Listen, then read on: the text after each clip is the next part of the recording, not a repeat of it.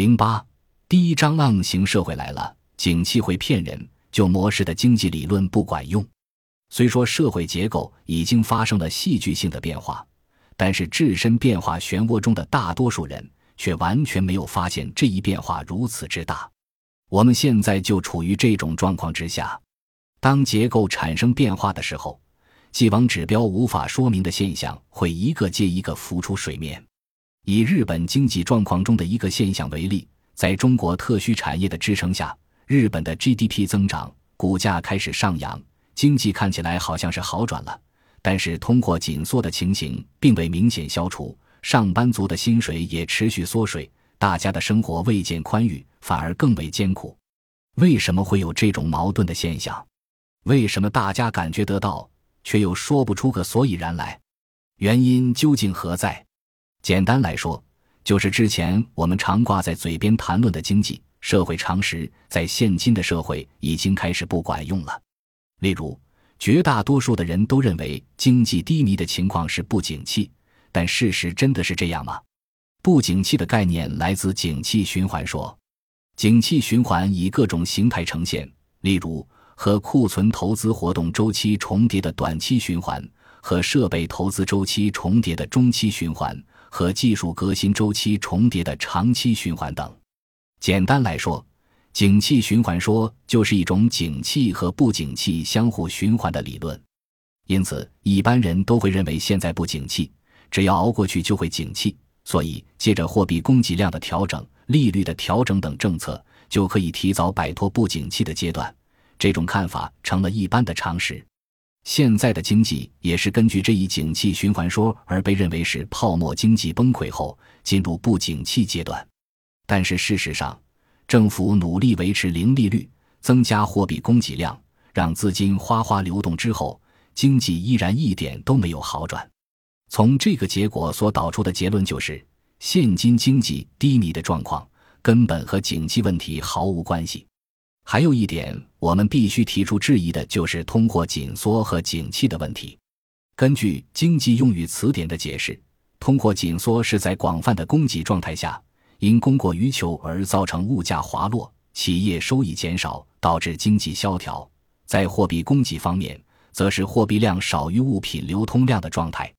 现在的情形是，钱哗啦啦的响，货物流通却未见改善。现在是经济体系不吸收金钱的时代了。理由有三：第一，是货物为非必要品的老龄人口增加；第二，既有的生产方式转变为即时的生产方式；第三。因为对未来感到不安，认为掌握金钱比拥有物质更重要的消费者心理作祟，也就是说，不是以经济学为前提的状况，而是这三方面相互作用的现象，发生在了现在的社会中。再进一步以世界性的经济动向来看，人们也会明白，二十世纪的经济学常识已经完全不适用于二十一世纪的经济了。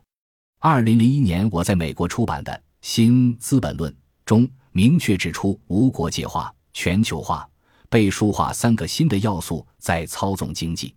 现在日本面临的问题就是这种经济作用所产生的。现在所发生的通货紧缩现象，就是受第一个新因素——经济无国界化影响所造成的。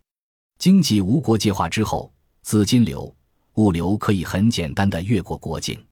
也就是说。全世界价廉物美的物品会流入原本产品价格很高的地方，所以从历史的观点来看，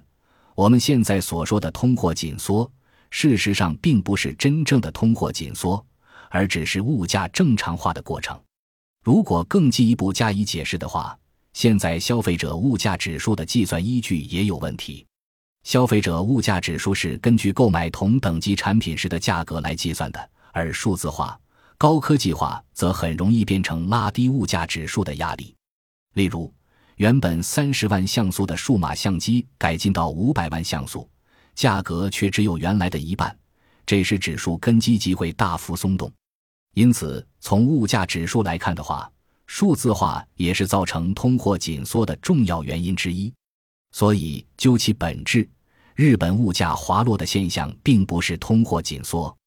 国务大臣竹中平藏先生美国经济学家保罗·克鲁格曼认为这就是通货紧缩，所以提出等待经济恢复，应用通货膨胀目标，把价格标准带入合理范围。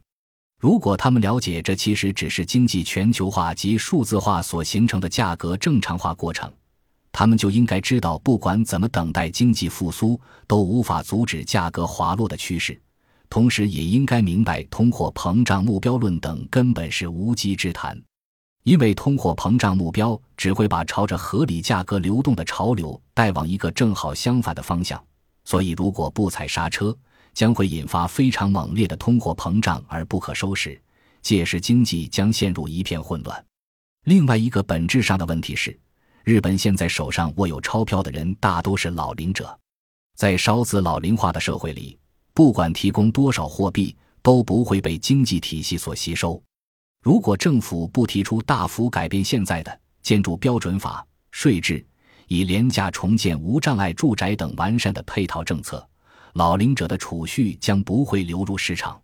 之前政府的景气对策，就是因为疏忽了这一本质，所以把钱投入市场，却见不到任何效果。